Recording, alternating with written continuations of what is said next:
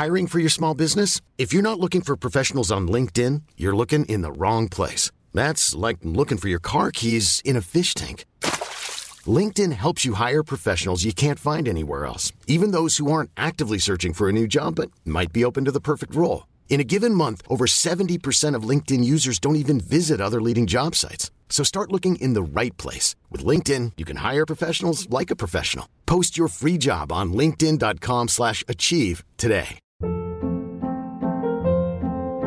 Hold up. What was that? Boring. No flavor. That was as bad as those leftovers you ate all week. Kiki Palmer here, and it's time to say hello to something fresh and guilt-free. Hello Fresh. Jazz up dinner with pecan-crusted chicken or garlic butter shrimp scampi. Now that's music to my mouth. Hello Fresh. Let's get this dinner party started. Discover all the delicious possibilities at hellofresh.com. Hey, it's Ryan Reynolds, and I'm here with Keith, co star of my upcoming film, If, only in theaters, May 17th. Do you want to tell people the big news? All right, I'll do. Sign up now and you'll get unlimited for $15 a month and six months of Paramount Plus Essential Plan on us. Mintmobile.com slash switch. Upfront payment of $45 equivalent to $15 per month. Unlimited over 40 gigabytes per month. Face lower speeds. Videos at 480p. Active Mint customers by 531.24 get six months of Paramount Plus Essential Plan. Auto renews after six months. Offer ends May 31st, 2024. Separate Paramount Plus registration required. Terms and conditions apply if rated PG.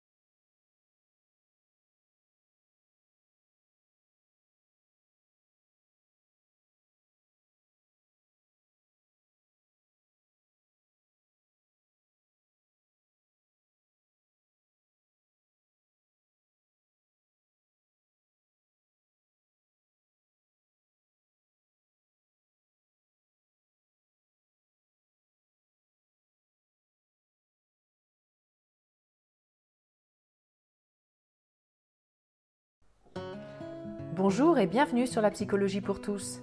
Je m'appelle Carole Pilet, je suis la créatrice de cette chaîne YouTube et de ce podcast, et je vous propose des interviews de psychologues, thérapeutes, médecins et auteurs de livres, mais aussi des témoignages, pour mieux se comprendre et évoluer dans sa vie. Si ce contenu vous plaît, et pour soutenir mon travail, n'hésitez pas à vous abonner, à commenter, à mettre des étoiles ou des likes aux épisodes, et à partager les vidéos et les podcasts. Merci et bonne interview.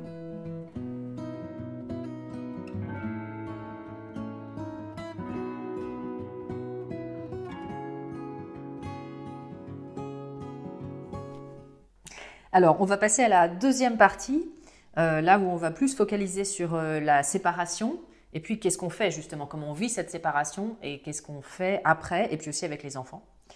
Alors, vous évoquez dans votre livre la stupeur qui peut survenir suite à une séparation, qui est souvent la conséquence de notre propre déni. Souvent, quand il y a une stupeur, c'est qu'on a mis le voile.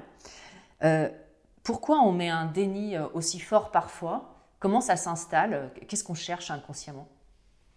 Alors, je crois qu'il y a souvent des signaux faibles, effectivement. Euh, c'est-à-dire qu'on croit apprendre qu'on est quitté de manière extrêmement brutale, mais en réalité, si on, si on rembobine, euh, on s'aperçoit qu'il y avait beaucoup de signaux faibles euh, qu'on n'a pas voulu voir et que ce déni était peut-être était peut-être un manque de un, manque de vigilance et, cette illusion que parce qu'on était marié, l'autre était acquis. Et je crois vraiment que garder cette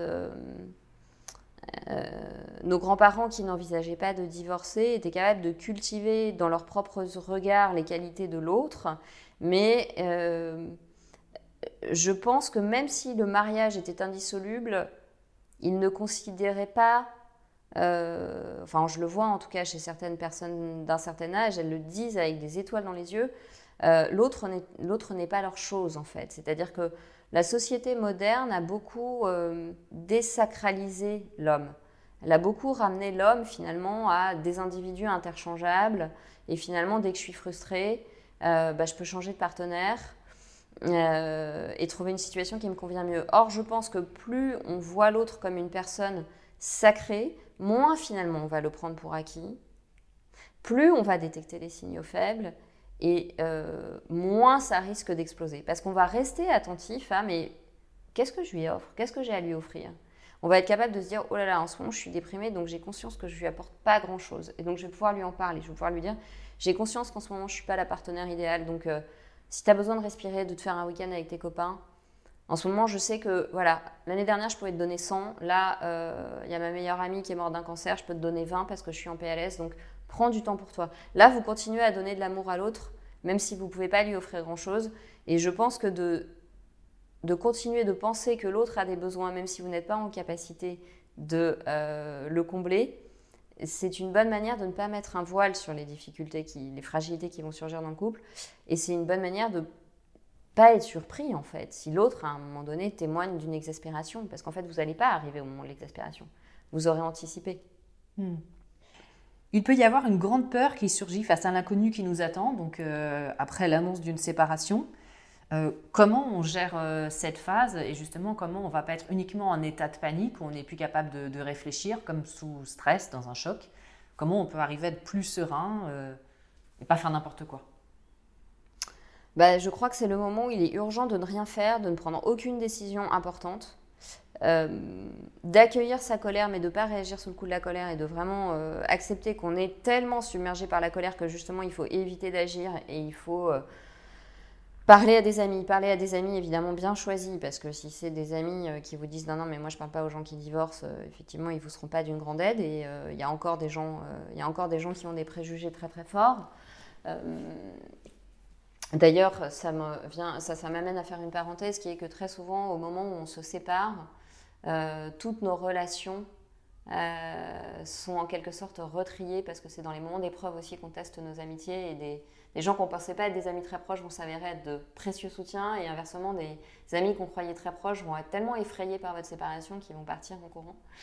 Euh, donc je crois que c'est le moment de ne rien faire et de penser, d'élaborer, d'accueillir ses émotions, de se donner des sas de décompression parce que le niveau de stress émotionnel est très important. Donc euh, euh, voilà, de, marcher, de faire du sport, de, garder des activités, de jouer du piano, enfin de faire vraiment des choses qui vous permettre de relâcher la pression émotionnelle physiologique en fait qui est liée à la rupture et puis de consulter un bon thérapeute c'est pas forcément inutile. Et d'essayer dans ces cas-là de proposer à l'autre qu'il y ait une certaine distance dans les échanges, qu'on ne se parle pas à chaud, qu'on ne se prend pas au téléphone devant les enfants, qu'on n'échange par écrit, qu'on échange de manière laconique sur des choses factuelles, qu'on reporte à plus tard les questions trop épineuses parce que c'est pas la peine d'aller transférer toute sa colère et sa rage sur la question de la garde des enfants. Donc de vraiment essayer de mettre de la distance, euh, parfois, il y a des personnes qui peuvent faire une médiation, c'est-à-dire que parfois, quand on est ensemble depuis très très longtemps, que les familles se connaissent très bien, et eh ben euh, euh, voilà, c'est parfois un parrain, une marraine qui va voilà qui va sans prendre un rôle d'avocat ou de procureur, mais qui va un petit peu faciliter la communication, faire appel en fait à ses ressources pour ne pas réagir sous l'effet de la panique, mais accepter aussi que ce soit normal d'être en panique. Je veux dire, quand vous, euh, quand vous avez euh, la blessure de trahison et que vous découvrez que euh, votre mari, vous avez été à monter son entreprise, comme c'est arrivé à une de mes patientes, à une liaison depuis 10 ans qu'il vous cache, il y a de quoi être un peu stupéfaite, il y a de, de quoi être écœuré, il y a de quoi avoir envie de le passer par la fenêtre. Donc à ce moment-là, qu'est-ce qu'on fait pour pas être détruite par sa propre colère? D'abord, on lui demande de se tenir à distance de respecter notre douleur, de ne voilà, de pas nous imposer de parler maintenant, et on prend du temps. Et, en fait, on a envie de se débarrasser de la douleur en passant à l'acte, en faisant les choses très très vite, dans la précipitation. Mais c'est souvent à ce moment-là qu'on fait d'énormes erreurs, qu'on fait des erreurs patrimoniales, qu'on fait des erreurs familiales, qu'on fait des erreurs pour les enfants s'il y a des enfants, qu'on fait... Euh, euh, voilà, et, qu'on va se mettre encore plus en difficulté. Donc, euh, faites-vous conseiller par les bonnes personnes, et prenez du temps et prenez de la distance et surtout soyez dans une acceptation de vous-même, c'est-à-dire vous avez le droit d'être en rage, vous avez le droit de traverser tout ce que vous traversez, mais cette colère doit justement pas se retourner contre vous en fait. Il ne faut pas donner à l'autre à ce moment-là des armes euh, pour vous mettre encore plus en état de vulnérabilité parce que quand on se sépare, on n'est plus amis. donc il faut accepter que les masques vont tomber et que l'autre va vous montrer un visage, même s'il n'est pas pervers manipulateur, euh, qui ne vous avait pas montré avant. Mais avant, vous étiez un couple. Maintenant, vous n'êtes plus un couple. Ça veut dire que vos intérêts ne sont plus ses intérêts. Et que donc, il ne va pas se comporter de la même manière sur l'argent. Il ne va pas se comporter de la même manière sur euh, vos, besoins, vos difficultés. Et du jour au lendemain, vous allez découvrir qu'il n'en a plus rien à faire de vos problèmes. Ça, évidemment, c'est très violent. Mais donc, il faut être, essayer d'être très entouré à ce moment-là. Alors, justement, euh, j'avais une question là-dessus. Il y a beaucoup de personnes qui se séparent et qui vont dire ah bah euh, en fait mon ex euh, c'était un pervers narcissique, on l'entend partout, c'est très à la mode. Euh, quelle est la réalité de, ça en fait? Tout le monde n'est pas pervers narcissique j'imagine? Fort heureusement. Alors c'est vrai qu'il y a une mode un petit peu agaçante où on a l'impression que maintenant quand les gens se font larguer, pour se consoler d'être largués, ils disent c'était une perverse ou c'était un pervers. Néanmoins, on est obligé d'admettre quand même que la, euh, la société moderne euh, engendre de moins en moins de profils euh, qu'on appelle des profils névrotiques, c'est-à-dire des profils avec un, surmoi qui est capable de, se poser des limites, de, respecter des interdits, de vraiment respecter l'autre. Mais ça, ça va avec la désacralisation dont on parlait tout à l'heure. Hein. Quand on considère que l'individu est sacré, il y a des choses qu'on ne se permet pas. Donc ça ne veut pas dire qu'il n'y avait pas de pervers avant, ça veut dire qu'il y avait quand même certains interdits et certains cadres qui faisaient que les gens étaient aidés euh, parfois, par ces interdits, à se conduire d'une manière euh, plus respectueuse et à voilà, respecter certains codes. Et aujourd'hui, forcément, quand l'idéal d'une société, l'anthropologie d'une société, c'est plus quelque chose de spirituel, mais c'est vraiment la consommation, la performance, le bonheur à tout prix, euh, et, et, surtout le contresens de moi je veux être heureux donc je m'engage pas alors que je crois qu'un être humain a besoin d'engagement dans sa vie pour être heureux parce que sinon il se sent inutile il a l'impression que sa vie est absurde. Euh, effectivement ça génère plus de profils narcissiques plus de profils pervers plus de profils sans empathie plus de profils intéressés Et finalement, ça donne un avantage considérable dans la société à ces profils-là, à ces profils très manipulateurs. Parce que dans l'entreprise euh, ou euh, dans des études de médecine, celui qui va le mieux réussir, c'est celui qui va écraser les autres. C'est pas celui qui a une anthropologie où la personne humaine est sacrée et où le lien est important et on valorise le lien à l'autre. Pas du tout. Donc, je pense que notre anthropologie, notre société joue sur le couple. Et ça joue sur le couple notamment de cette façon. Ça joue aussi sur le couple parce qu'on a beaucoup monté les hommes contre les femmes. Euh, et les femmes contre les hommes. Euh, mais donc oui, ça va générer des comportements manipulateurs. Alors ça veut, dire qu'il y a plus de gens pervers, ça ne veut pas dire que votre ex est un pervers. Il faut aussi accepter, comme je le disais précédemment, que dans une rupture, euh, on découvre avec parfois beaucoup de stupéfaction que les masques tombent et que l'autre va montrer son plus mauvais visage. On n'est plus dans la phase de séduction des, six premiers mois où l'autre semble n'avoir que des qualités. Là, on est dans la phase où l'autre semble ne nous faire bénéficier que de ses défauts. Donc apprendre à, se protéger et plus du tout avoir le même comportement peut-être? Faut apprendre à se protéger, faut en dire le moins possible en fait sur soi, à la personne, quand on se sépare et ne plus être dans ce... On n'est plus dans le rôle de confident mutuel. Euh, d'ailleurs, je ne suis pas sûre que ce soit une bonne idée d'être euh, euh, dans la confidence absolue avec son conjoint, son compagnon. Euh, même quand on est en couple euh, depuis longtemps.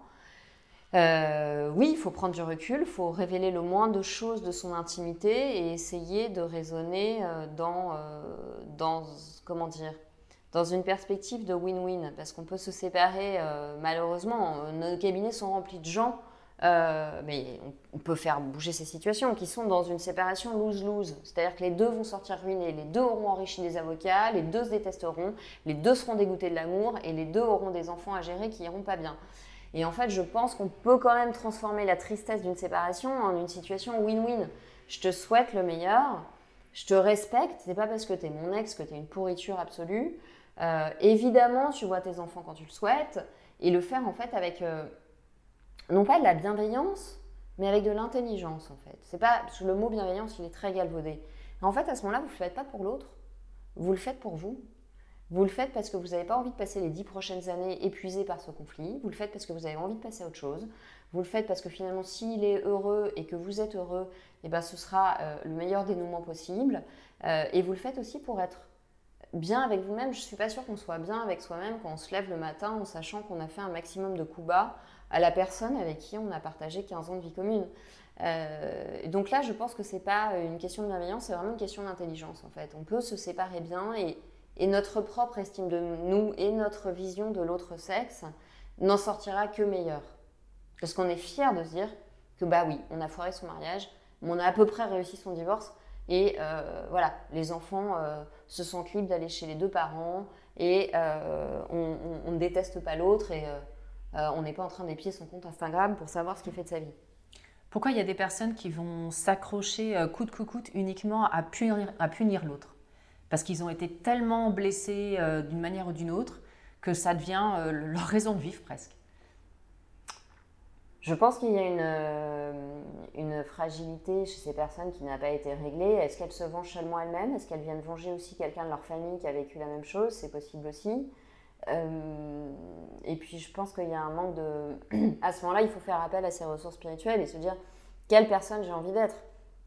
Euh, est-ce que j'ai envie d'être cette personne euh, Mais bon, le propre des pervers manipulateurs, c'est qu'ils ont quand même une âme assez sombre et qu'ils ont une grande jouissance en fait à faire du mal. Mais si tant est que vous ne soyez pas un pervers manipulateur, vous trouverez à terme beaucoup plus de satisfaction à vous dire bah oui, on a raté.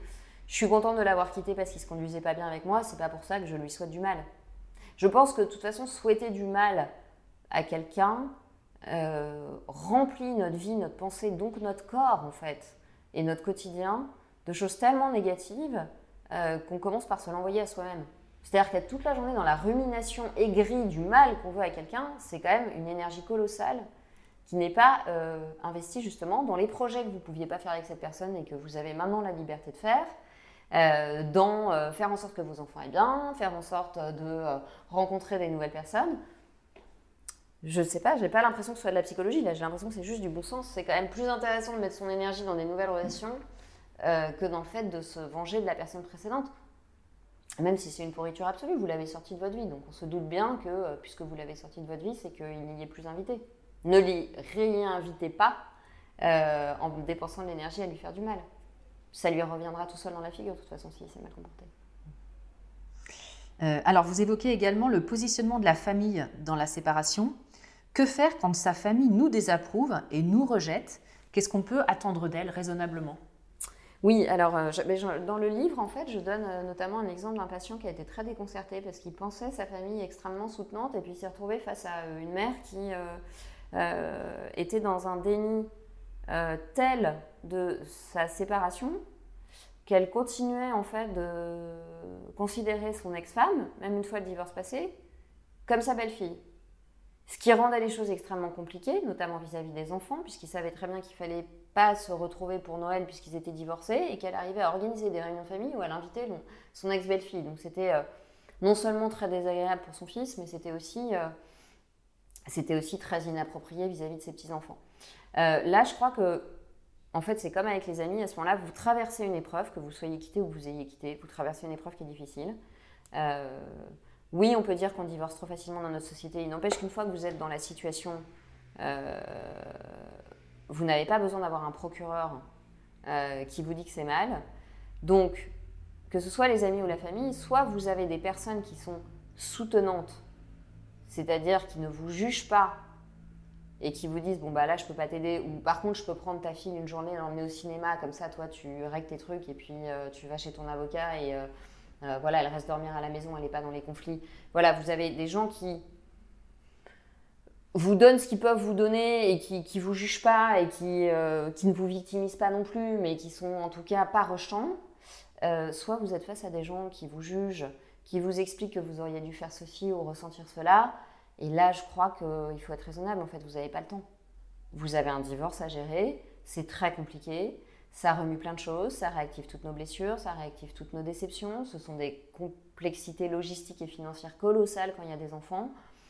Euh, si chaque fois que vous allez voir vos parents, ils vous mettent une louche de culpabilité sur la tête, je crois que vous êtes en âge euh, de divorcer, donc vous êtes aussi en âge de dire à vos parents, je te remercie beaucoup pour tes conseils papa, mais c'est ma vie, euh, et peut-être que le monde dans lequel je vis, malheureusement, n'est pas celui dans lequel tu vivais et que j'aurais bien aimé que ce mariage finisse pas dans le mur, mais euh, je n'étais pas le seul euh, acteur en cause. C'est-à-dire que je crois qu'une relation, elle se réussit à deux, elle s'échoue à deux. Donc une fois que vous êtes dans l'écueil de la séparation, soit on vous aide, soit on vous aide pas, mais on s'enfonce pas la tête sous l'eau.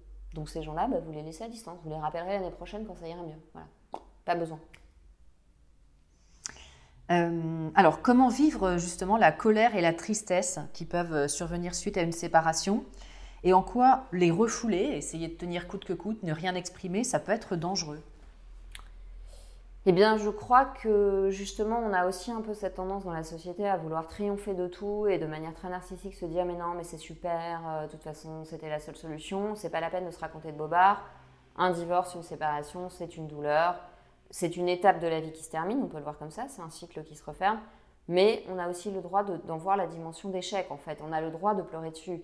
Aujourd'hui, il y a une grosse dérive, c'est que si vous voulez, on, pathologise les émotions négatives. C'est-à-dire qu'en psychiatrie, on considère que le deuil est une maladie. Le deuil, c'est pas une maladie, le deuil, c'est un événement que tout être humain va vivre au cours de son existence et qui suscite chez quelqu'un de sain des émotions de tristesse, d'anxiété, de chagrin, euh, de perte momentanée de confiance en lui parfois. Euh, et de la même manière.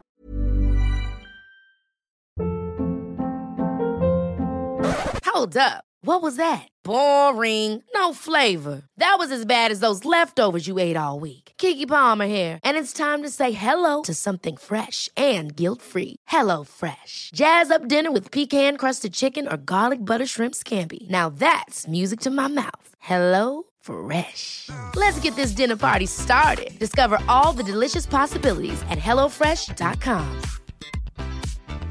I'm Sandra, and I'm just the professional your small business was looking for. But you didn't hire me because you didn't use LinkedIn jobs. LinkedIn has professionals you can't find anywhere else, including those who aren't actively looking for a new job but might be open to the perfect role, like me. In a given month, over 70% of LinkedIn users don't visit other leading job sites. So if you're not looking on LinkedIn, you'll miss out on great candidates like Sandra. Start hiring professionals like a professional. Post your free job on linkedin.com/achieve today. ne pas refouler le fait que votre séparation, c'est la fin de quelque chose, c'est la fin d'un cycle, c'est la perte des illusions, c'est une blessure de l'ego, une blessure du cœur, une destruction sociale d'un foyer, ma foi, ça me semble assez adapté en fait. Et se permettre ce temps de deuil, c'est la condition sine qua non pour pouvoir en sortir avec de la maturité, en ayant tiré des leçons de ça et vous, bah, vous donner le droit de retomber amoureux en fait. Euh, vous donner le droit de recommencer un jour sans pour autant vous précipiter dans une relation euh, pour mettre un pansement et dire voilà c'est fini, euh, de toute façon c'était un con et vite vite vite je me raconte que tout va bien et je me remets en couple avec quelqu'un parce que là vous refoulez vos émotions et, et votre nouveau couple va foirer. Donc les accueillir, et euh, vous faire aider éventuellement quelque temps par, euh, par un psychologue ou un, psychothérapeute, euh, c'est le meilleur moyen de ne pas, les, de pas, de pas les prendre en boomerang en fait quelques années plus tard. Alors justement, c'était ma question suivante. Pourquoi, suite à une séparation, vouloir recréer un couple coûte que coûte au plus vite, c'est un piège? Bah là, c'est clairement pour mettre un pansement en fait. mais la plaie, la plaie pourra pas cicatriser, la plaie pourra pas sécher parce que parce que vous aurez mis un couvercle, en fait, euh, vous n'aurez pas élaboré votre échec. Alors, on ne décide pas de la temporalité dans la vie. Hein. On peut retomber très sincèrement, très amoureux, rencontrer la bonne personne. Parfois, euh, enfin, tout, arrive en fait en amour. Il arrive même qu'on rencontre la bonne personne deux mois après s'être marié avec la mauvaise. Donc, euh, mais ce que je veux dire, c'est que quand on se sépare, accepter de marquer un temps, on ne va pas se précipiter, même si on est tombé amoureux. On va prendre le temps, on va prendre le temps avant d'emménager ensemble. On va prendre le temps avant de présenter cette personne à ses enfants c'est très important et si cette personne vous aime, d'ailleurs vous en aurez une très bonne preuve parce qu'elle elle comprendra que vous ayez besoin, après avoir investi, après avoir placé tellement d'énergie, je prends une métaphore économique, après avoir placé autant d'énergie dans une relation, de rapatrier cette énergie affective euh, et cet investissement sur vous-même pour vous reconstruire, pour voir où vous en êtes, pour vous recentrer, pour finir de, de vous déshabiller de l'autre. C'est-à-dire que on peut, on peut divorcer en six mois, mais l'autre, si on a vécu 20 euh, ans avec, dans notre inconscient, il est encore là. On a un imaginaire commun, on a des souvenirs communs, on a des références communes. D'ailleurs, parfois, le nouveau partenaire le vit très très mal parce que cet imaginaire est encore très présent et, et on a gardé des tics de langage de l'autre ou, ou l'humour de l'autre et le, nouveau se dit mais j'ai pas ma place. Donc pour vraiment lui faire de la place, c'est important d'avoir respecté ce temps, je crois, euh, où on est euh, avec soi-même. Qu'est-ce qui peut euh, justement, euh, là vous parliez d'éthique de, langage, etc.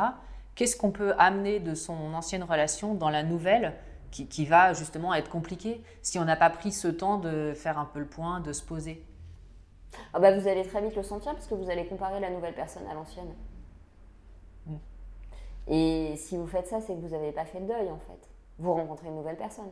Vous ne rencontrez pas... Euh, euh, vous rencontrez pas un clone, euh, un clone ou un clone en mieux ou une version euh, ou la version 2023 du mari 2012.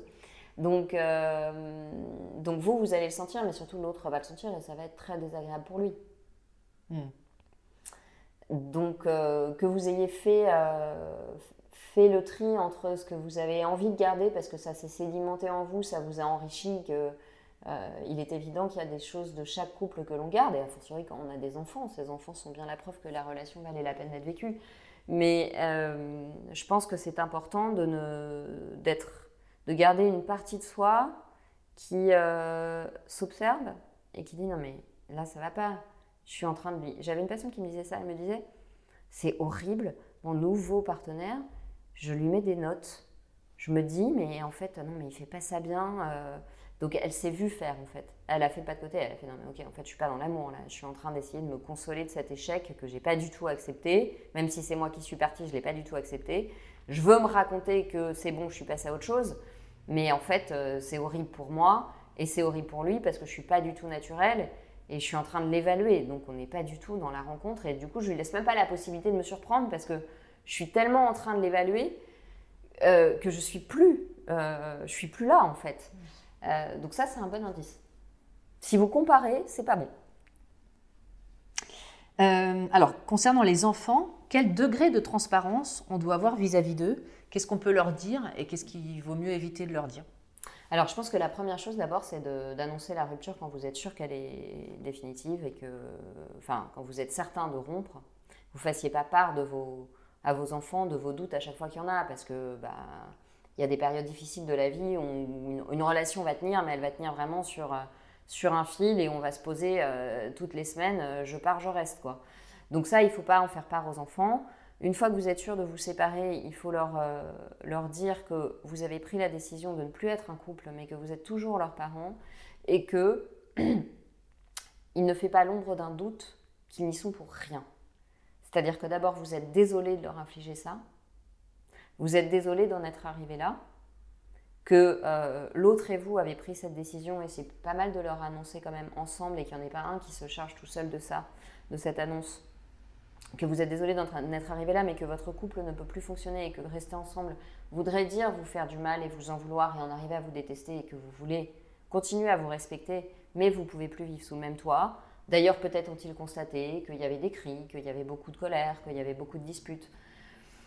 Mais qu'en aucun cas, ils n'en sont responsables. C'est-à-dire que les enfants, c'est la conséquence du couple, c'est pas la cause. Et il faut vraiment leur mettre dans la tête qu'ils sont pas tout puissants, qu'ils n'ont pas le pouvoir de faire le couple, qu'ils n'ont pas le pouvoir de défaire le couple, qu'ils n'ont pas le pouvoir de le réparer, qu'ils n'ont pas le pouvoir de le séparer. Voilà, tu ne fais pas, tu ne défais pas, tu ne sépares pas, tu ne répares pas le couple. Euh, tu subis les conséquences de cette séparation. On en est désolé et on t'invite à nous faire part de tout ce que tu peux ressentir, y compris le négatif. Mais vous ne leur faites pas de confidence inutile sur votre couple d'amants. C'est-à-dire qu'il y a votre couple d'amants qui se sépare, et puis il y a l'équipe parentale qui fonctionne. Si tu as un problème, tu peux aller en parler à papa, mais tu peux m'en parler à moi aussi. C'est pas parce qu'on se sépare, papa et moi, qu'il y a des choses que tu ne dois pas dire à l'un ou que tu dois dire plus à l'autre. Vraiment lui faire comprendre que euh, il garde sa place d'enfant, que ça ne change rien à l'amour que vous avez pour lui et que l'autre a pour lui, euh, que l'autre parent, celui qui part de la maison, ne l'abandonne pas, si c'est le cas hein, évidemment, qu'il ne l'abandonne pas et qu'il pourra le voir et l'appeler.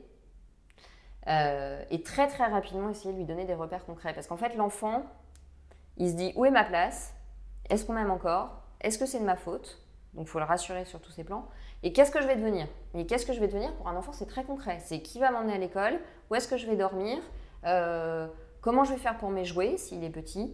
Et donc vraiment lui dire voilà, euh, l'appartement de papa il est là ou l'appartement de maman il est là, on va aller le visiter ensemble, ta chambre elle est comme ça, qu'est-ce que tu veux mettre dans ta chambre? Lui donner tout de suite des repères concrets pour qu'il puisse se figurer les choses. Parce que l'enfant est dans une intelligence concrète, c'est-à-dire qu'il a besoin de se représenter les choses concrètement pour se rassurer qu'il y a un cadre. Parce que le foyer explose, donc il faut vraiment qu'il garde l'idée qu'il y a des murs et qu'il y a un cadre qui tient, et que si papa a dit qu'il venait le chercher à l'école à 17h, c'est papa qui vient chercher à l'école à 17h. Et donc vraiment avoir, euh, le, euh, comment dire, avoir ce, cette conscience que quelque chose a été déstabilisé dans sa confiance par rapport au monde des adultes, euh, et que donc nous continuons d'être des parents fiables. Mmh. Et donc jamais manquer de respect en disant à l'autre, à l'image, ne jamais attaquer l'image du père ou de la mère en disant, mais de toute façon, ton père c'est un connard, euh, tous les mecs sont des pourritures, jamais. Il n'est pas, c'est pas votre vie de poche émotionnelle, votre enfant. Ça, vous allez le dire à une copine, vous allez le dire à un psy, vous le dites pas à votre enfant. Votre enfant, vous lui dites, est-ce que tu as envie d'appeler ton papa chéri comme tu le vois pas ce week-end? Et le fait que votre enfant aille bien, je vous assure que ça vous rendra au centuple cet effort que vous avez fait au moment où vous aviez juste envie de balancer le lave-vaisselle dans la tronche de votre ex. Ce qui peut arriver. Euh, vous rappelez dans votre livre aussi les, besoins fondamentaux des enfants pour leur équilibre. Et je pense que c'est intéressant de, le rappeler. Il y avait plusieurs piliers euh, pour qu'ils soient bien. Donc vous parliez d'abord bah, forcément de l'amour des parents. Et, quoi d'autre? De, quoi fondamentalement un, enfant a besoin pour être équilibré?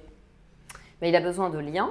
Hein. donc il y a une régularité dans le fait de voir les autres parents. Alors ça, ce sera peut-être l'objet d'une autre vidéo. C'est sûr que c'est très difficile aujourd'hui où euh, souvent le, quand le couple se sépare, un des deux parents se désengage en fait de son rôle parental et, voit beaucoup moins un de ses deux parents et c'est souvent le père. Mais euh, autant que possible, maintenir les liens affectifs. Si votre enfant euh, euh, a des repères qui sont très importants pour lui, essayez de ne pas tout bouleverser en même temps parce que c'est déjà un séisme. Donc, s'il a besoin de tel jouet ou de telle peluche avec les petits, c'est sur des choses très concrètes que ça se joue en fait eh ben, euh, achetez-les en double en fait. Du moment qu'il est sûr de les avoir quand il va dormir chez papa, qu'il a son, voilà, qu'il a le jeu qu'il aime à ce moment-là, ça lui permet d'avoir un enfant, il a besoin d'avoir un sentiment de contrôle sur son environnement et qui maîtrise certaines choses. Et là, il y a quelque chose de tellement important pour lui qui, qui lui échappe. C'est-à-dire que ces deux jambes sont, sont écartelés. Son papa et sa maman se séparent, ne s'aiment plus. Donc pour lui, c'est extrêmement compliqué. Ça ne veut pas dire qu'il ne s'en remettra pas, ça ne veut pas dire que ce n'était pas la bonne chose à faire parce que c'était mieux que de vous taper dessus. Mais il faut préserver au maximum votre fiabilité, ses repères concrets, la régularité du lien, essayer d'avoir une parole fiable, euh, essayer de ne pas abîmer l'image de l'autre. Et puis pour être équilibré, il a besoin de rester un enfant. Donc comme je le disais, de ne pas être pris dans vos confidences. Euh, et autant que possible, essayer de faire intervenir des adultes si vous vous sentez très en détresse qui peuvent lui apporter du bon. Si vos parents ne sont pas dans le jugement, justement, à ce moment-là, les grands-parents sont une ressource formidable parce que c'est dur les premières vacances on est seul avec son enfant pour beaucoup de parents. Le, divorce survient en fait au bout d'environ 5 ans. Donc quand il y a un enfant et que cet enfant est petit et euh, on voit des, parents solo très en détresse, tout seul avec un enfant de 3 ans euh, pendant le mois d'août, et bien là si vous avez des amis ou euh, des membres de la famille qui sont, qui sont soutenants, voilà, mettez du tiers, mettez des personnes qui vont apprendre des choses parce que vous avez envie de pleurer, que vous n'avez pas envie de jouer au Lego. Bah, peut-être qu'il y a un oncle ou une tante qui va être content de partager des moments avec cet enfant. Il faut lui donner ses liens sociaux et affectifs avec des figures en fait adultes qui sont positives pour lui et qui le décollent de votre détresse. Parce que euh, l'enfant, euh, c'est une éponge émotionnelle. Donc s'il est collé à des parents qui vont pas bien, inévitablement, il va prendre sur lui, il va faire profil bas pour pas vous déranger, mais il va absorber toute cette angoisse. Donc dans ces cas-là, bah, vous ouvrez les fenêtres. Alors, de nombreuses personnes ont également peur de la séparation parce qu'ils ont peur de faire mal à leurs enfants. D'ailleurs, on peut souvent entendre des, personnes qui disent bah, J'ai pas divorcé parce que vous étiez trop petit, etc. Mhm. Qu'est-ce que vous en pensez? Bah, Moi, j'en pense rien de manière générale parce que je pense que c'est des situations très difficiles où chacun fait de son mieux et que euh, dans certains cas, c'était. Euh, euh, c'était courageux, valeureux, c'était une très bonne chose d'attendre et de se dire je vais voilà, je vais, je vais maintenir le lien familial pour pas perturber mes enfants. Et dans d'autres cas, bah, c'est peut-être une erreur parce que de toute façon, vos enfants ont tellement compris le mensonge, ils ont tellement compris que vous leur jouiez la comédie, ils ont tellement compris. D'ailleurs, les enfants sont très doués pour vous le, pour vous le dire. Les enfants petits, euh, les enfants petits sont capables de dire à table devant 12 personnes, bah non, mais papa, il aime plus maman. Euh, ça jette un franc en général. Euh, donc si, si voilà, je crois qu'il faut, il faut pas être euh, rigide dans l'idée, enfin, le, fait de jouer un théâtre avec beaucoup de faux semblants où on vend à nos enfants l'idée qu'une fois qu'on est engagé avec quelqu'un, euh, c'est jusqu'à la mort. C'est formidable si ça peut l'être. C'est formidable si on surmonte les crises. C'est formidable si on se réinvente. C'est formidable si on surmonte les obstacles. Et moi, je suis extrêmement émue par les couples qui sont ensemble depuis 50 ans. Mais si c'est au prix euh, de rendre vos enfants dégoûté de l'amour, dégoûté du couple, incapable de s'engager, dégoûté du sexe opposé ou très en colère vis-à-vis du même sexe parce que j'ai vu mon père tellement mépriser ma mère que maintenant que je suis un homme, bah, j'arrive pas à être en couple parce que je veux surtout pas être le même mari que mon père, finalement en fait vous leur rendez pas service. Donc voilà, c'est un arbitrage à avoir. Je crois que c'est important d'avoir euh, en tête que euh, pour nos enfants ce qui compte c'est l'exemplarité beaucoup plus que les mots. Et donc euh, finalement, on les abîmera moins avec une séparation qui se passe dans le respect euh, qu'avec une situation infernale qui pourrit la vie de tout le monde, euh, où il n'y a plus de respect et où finalement il n'y a même plus d'attention pour l'intérêt supérieur de l'enfant, tellement les deux sont pris dans leur conflit et dans leur haine refoulée, ou pas refoulée. Oui, et, et, puis parfois, ce que je trouve compliqué, c'est que ça peut être très insidieux, c'est-à-dire que les parents, en fait, il n'y a pas forcément de cris, il n'y a pas forcément. Mais ils ne s'aiment plus, ils n'arrivent pas à se le dire, ils restent ensemble pour X raisons. Et les enfants, en fait, le perçoivent. Et quelle image du couple ils vont avoir plus tard, en fait, c'est ça? D'autant qu'en général, ça se prolonge avec des discours du type euh, ah, des, espèces d'alliances qui se font entre euh, souvent le, père et le fils, et puis la mère et la fille. Ah, mais les hommes sont comme ci, les hommes sont comme ça. Et là, on sabote quand même leur développement affectif parce qu'ils doivent s'élancer dans la vie et créer des liens. Ils en ont besoin. Ils ont besoin de vivre des histoires d'amour. Et, et, si on leur, euh, si on pipe les dés et qu'on tronque en fait le jeu dès le départ en leur disant mais tu sais l'autre sexe, euh, eh ben ils sont tous comme ça. Euh, vous êtes en train de le téléguider en fait, c'est des inceptions, vous êtes en train de le téléguider vers un échec, c'est-à-dire qu'il va se construire avec la croyance que ça se passe forcément comme ça. donc c'est extrêmement toxique et extrêmement polluant pour lui. Parce que oui, vous pouvez peut-être rappeler que euh, l'enfant, sa vision du couple futur, c'est quand même la vision de ses parents quand il est petit. Oui, alors les, gens s'insurgent beaucoup quand on dit ça, ils ne pas du tout. Moi, je sais très bien comment étaient mes parents, ça n'a rien à voir. Et puis une fois qu'on commence à faire 3 à 4 séances de thérapie, ils se disent Ah bah tiens, c'est c'est exactement l'attitude que mon père avait avec ma mère quand elle avait. Euh, tiens, bah, je suis en train de faire exactement. Tiens, mais quand ma femme fait ça, ça me fait faire exactement ça. Donc en fait, on s'aperçoit que notre inconscient est aux commandes et que, bah oui, il faut l'admettre avec humilité. Euh, un être humain vient de, vient de deux personnes, un homme et une femme, et que ces modèles ont laissé une empreinte très importante, que ce soit dans la répétition ou que ce soit dans un trauma douloureux ou. Euh, euh, bah, on entend des patients dire mais moi j'ai tellement souffert quand j'assistais impuissant enfant à ces disputes euh, que maintenant je suis paralysée quand il y a une dispute et je ne peux absolument pas répondre et je suis confus et je ne sais même pas ce que je pense. Et, je veux tellement pas être comme mon père à ce moment-là que j'existe plus du tout parce que je ne sais pas comment faire. Et là, il n'y a que le travail sur soi et l'introspection et, le, et les lectures et, euh, qui va permettre de construire une autre image du masculin que celle que vous avez reçue. Mais la première image qu'on a de ses parents, évidemment qu'elle laisse une, très très forte empreinte, pour le pire et pour le meilleur. Hein. Mmh. C'est-à-dire que les familles où il y a eu de l'amour, où il y a eu euh, une communication saine, où on a vu ses parents amoureux, euh, c'est quand même un capital énorme pour avoir confiance dans la relation amoureuse. On va, on va être en général quand même moins dans une spirale d'échec. Il y a une reproductibilité du divorce. Hein. Si on regarde des familles sur 3-4 générations, très souvent, euh, à la génération des parents, les couples où les parents sont restés ensemble, les enfants arrivent à rester ensemble dans la durée, et les couples où les parents sont séparés, très souvent les enfants vont se séparer. Donc euh, il y, a, des mimétismes. Euh, donc ça, veut dire aussi que si vous jouez le jeu de la vérité et que vous expliquez à vos enfants que Justement, là, la séparation, elle a lieu parce que vous n'avez pas envie de leur raconter des bobards sur ce qu'est le couple. Vous pouvez préserver chez eux l'espérance. L'espérance que ce couple-là, il a raté, mais ce n'est pas tous les couples. Et peut-être que moi, je peux réussir et peut-être que j'ai le droit de réussir, même si quand j'étais petit, papa et maman, ils n'ont pas pu rester ensemble. Par contre, ils ont réussi à se séparer proprement. Et quand vous vous dites que vous pourrez peut-être vous séparer proprement si vous devez vous séparer, ça rend le fait de s'engager beaucoup moins flippant.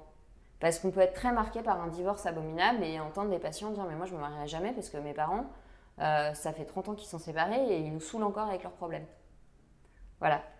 Et, juste pour revenir brièvement sur cette histoire de mimétisme, de reproduire ce qu'on a vécu, ou à l'inverse, d'avoir bien pris conscience de ce qu'on a vécu, on l'a pas aimé, de faire l'inverse, comment finalement créer une troisième voie qui ne va pas être juste je fais pareil ou je fais euh, l'opposé, mais euh, parce que finalement on ne connaît pas cette troisième voie. Non, mais le fait de bien connaître son histoire, de beaucoup parler avec l'autre quand on le rencontre sur son histoire familiale, d'éplucher un peu comment sont ses parents, observer les, futurs beaux-parents, c'est très très très intéressant. Euh, voir comment, où en est l'autre de son niveau de conscience de sa relation avec sa mère, avec son père, ce qu'il a réglé, ce qu'il n'a pas réglé, euh, quel rôle il a dans la famille, est-ce qu'il est celui qui a jamais le droit d'échouer, etc. Donc de voilà d'observer comment où en est l'autre, euh, où vous en êtes, euh, dialoguer, vous poser des moments de... Je crois que c'est important dans le couple de se poser des rendez-vous, en fait, de ne pas attendre que ça explose et de, se dire une fois par mois, on va, euh, euh, on va au resto et on se dit tout ce qui va pas et tout ce qui va bien. Et c'est important de se dire les deux. Euh, ce sont euh, des bons moyens. Je crois vraiment que la, communication et la complicité sont vraiment les meilleurs moyens de, développer cette troisième voie en fait, et de se dire moi j'ai ma personnalité, c'est pas celle de ma mère, c'est pas celle de mon père, c'est ma personnalité, elle a sa personnalité. Comment est-ce que euh, oui, il a sa personnalité? Comment comment est-ce qu'on a envie de créer notre relation? À quoi on a envie qu'elle ressemble? Euh, et de d'expliciter les choses en fait. C'est le fait qu'il y ait peu d'implicite qui fait qu'un couple réussit. Plus le couple explicite, ça ne veut pas dire qu'il n'y a pas de magie, de romantisme, de surprise, mais plus on explicite les choses importantes. C'est-à-dire, tu vois, moi, dans ces moments-là, j'ai besoin de toi. J'ai pas besoin de toi de manière fusionnelle à côté de moi tous les soirs. Par contre, quand j'ai ce problème-là avec les gens de ma famille, et tu sais à quel point c'est douloureux pour moi ma relation avec ma famille, j'ai besoin que tu sois là. L'autre, il sait ce que vous attendez, et donc il sait en quelque sorte ce qu'il peut faire et ce qu'il peut pas faire sans vous blesser. Et là, je crois qu'on arrive à inventer une troisième voie, mais il faut être au clair avec ses besoins en fait. Hmm.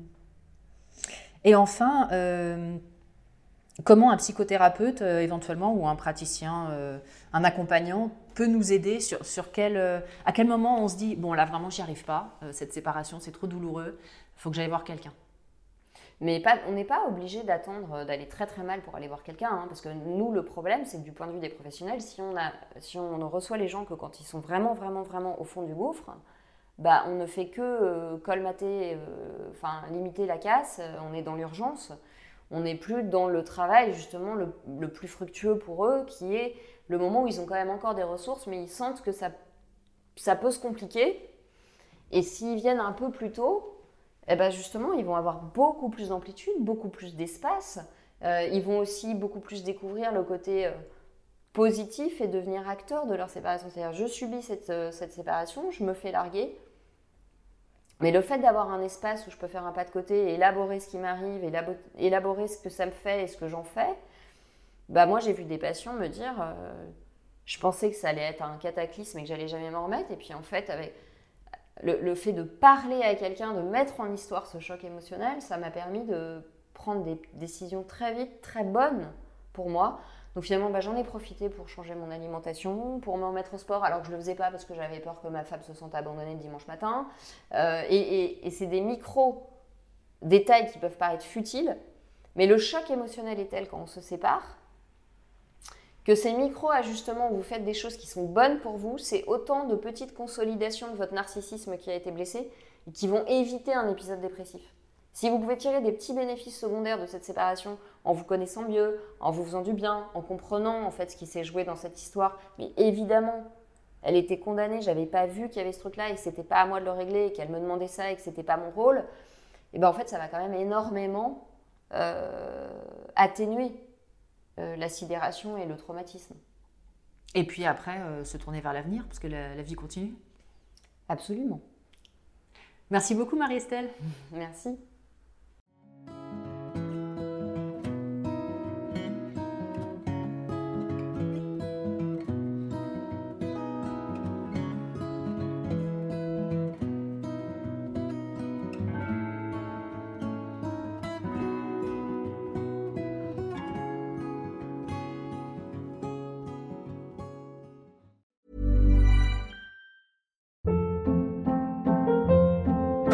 Hold up. What was that? Boring. No flavor. That was as bad as those leftovers you ate all week. Kiki Palmer here, and it's time to say hello to something fresh and guilt-free. Hello Fresh. Jazz up dinner with pecan-crusted chicken or garlic butter shrimp scampi. Now that's music to my mouth. Hello Fresh. Let's get this dinner party started. Discover all the delicious possibilities at hellofresh.com.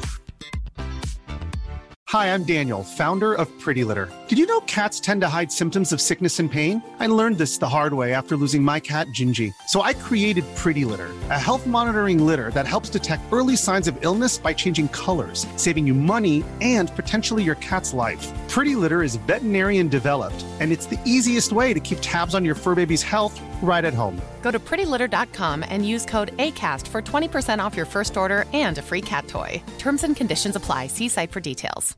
Imagine the softest sheets you've ever felt. Now imagine them getting even softer over time. That's what you'll feel with Bowl and Branch's organic cotton sheets. In a recent customer survey, 96% replied that Bowl and Branch sheets get softer with every wash. Start getting your best night's sleep in these sheets that get softer and softer for years to come. Try their sheets with a 30-night guarantee. Plus, get 15% off your first order at bowlandbranch.com. Code BUTTERY. Exclusions apply. See site for details.